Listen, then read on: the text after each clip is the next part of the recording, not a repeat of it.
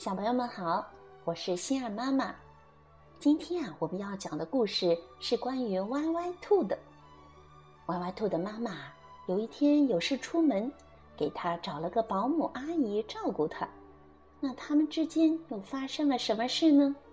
一起来听故事《精灵保姆》。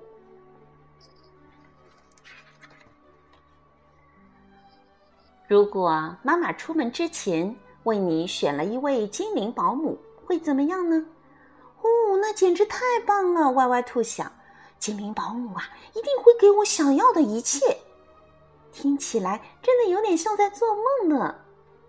不过那天早晨，他真的来了，叫醒歪歪兔的就是笑容满面的精灵保姆。帮我穿衣服，保姆阿姨。用你的小魔棒挥一挥，让衣服自个儿飞到我的身上来。歪歪兔说：“很抱歉，亲爱的歪歪兔，精灵保姆不需要魔棒，只需要耐心。我会等着你起床。”精灵保姆笑眯眯地说：“什么？让我自己穿衣服？您可以像妈妈那样为我穿衣服呀！”歪歪兔吃惊地说：“没错。”亲爱的歪歪兔，你得自己穿衣服。唉，真不知道找一个连衣服都不帮着穿的保姆有什么意思。歪歪兔嘀咕着，把衣服套在了身上。喂我吃饭吧，保姆阿姨。没有小魔棒，你也可以像妈妈那样用勺子喂我呀。歪歪兔坐在餐椅上说：“很抱歉。”亲爱的歪歪兔，精灵保姆不会喂饭，但她保证会耐心的等着你吃完。精灵保姆笑眯眯地说：“什么？让我自己吃饭？”娃娃兔吃惊的瞪大了眼睛，真不知道找一个连饭都不会喂的保姆有什么意思。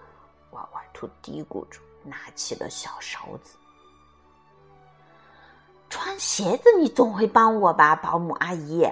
像妈妈那样弯下腰帮我系鞋带，我一定会好喜欢你的。歪歪兔坐在门口的小凳子上说：“很抱歉，亲爱的歪歪兔，我相信你会把鞋带系成两只漂亮的小蝴蝶。”精灵保姆依旧笑眯眯地说：“什么？让我自己系鞋带？”歪歪兔吃惊的张大了嘴巴，真不知道找一个连鞋带都不会帮着系的保姆有什么意思。歪歪兔嘀咕着，弯下腰，慢吞吞的系鞋带。抱我去公园吧，保姆阿姨，我愿意把我的果冻分给你。歪歪兔说：“很抱歉，亲爱的歪歪兔，如果你想跟我比比谁走得更快一点。”我倒愿意，精灵保姆还是笑眯眯着说：“什么？让我自己走到公园？”歪歪兔还没来得及吃惊，精灵保姆已经吹响了口哨，比赛开始。滑滑梯、荡秋千、坐跷跷板、跳蹦蹦床，歪歪兔玩的好开心。回到家，歪歪兔接到了妈妈的电话：“宝贝儿，你还好吗？”妈妈问。“我很好，妈妈。我自己穿了衣服，自己吃了饭，自己系了鞋带，自己走到了小公园。我玩的好开心。”歪歪兔得意的挺起了小胸膛。不过，我有点想你。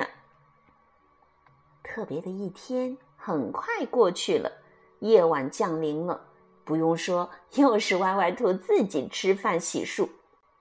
嘿，歪歪兔，希望我像你妈妈那样，用最甜美的声音给你讲个晚安故事吗？还有，我能为你种下一个美梦呢。精灵保姆伸出手，将歪歪兔搂在了怀里。当然，歪歪兔答应着，在床头坐好，准备听故事了。好，故事讲完了。歪歪兔呀，他原来以为妈妈请来的保姆阿姨会帮自己做所有的事情，可以让自己偷偷懒，对吧？结果呢，精灵保姆呀，让歪歪兔学会了自己的事情自己做。我们在故事中也看到了歪歪兔一点一点的进步。嗯，那我们自己呢？从今天起，试着自己的事情自己做。但心儿妈妈呀，要提醒小朋友，所谓自己的事情自己做呢，自己做。不好意思，妈小心儿妈妈刚才普通话没有说好，是所谓自己的事情自己做，是指自己力所能及的事情。比如故事里歪歪兔做的。自己的穿衣服、自己走路、自己吃饭等等等等，但有些事情呀，是我们还不能做的，特别是对我们来说有危险的事情。比如妈妈刚做好的一碗汤，嗯，小朋友们说：“我拿得动啊，我也可以自己做，帮妈妈盛盛汤。”但是不行，我们虽然拿得动，但是刚刚做好的汤会非常的烫，也容易洒出来，烫痛我们。所以，像类似这种事情呢，要等我们长得很大了才可以慢慢的做，记住了吗？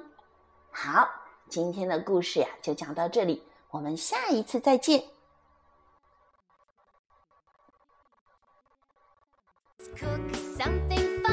maybe super one. Stir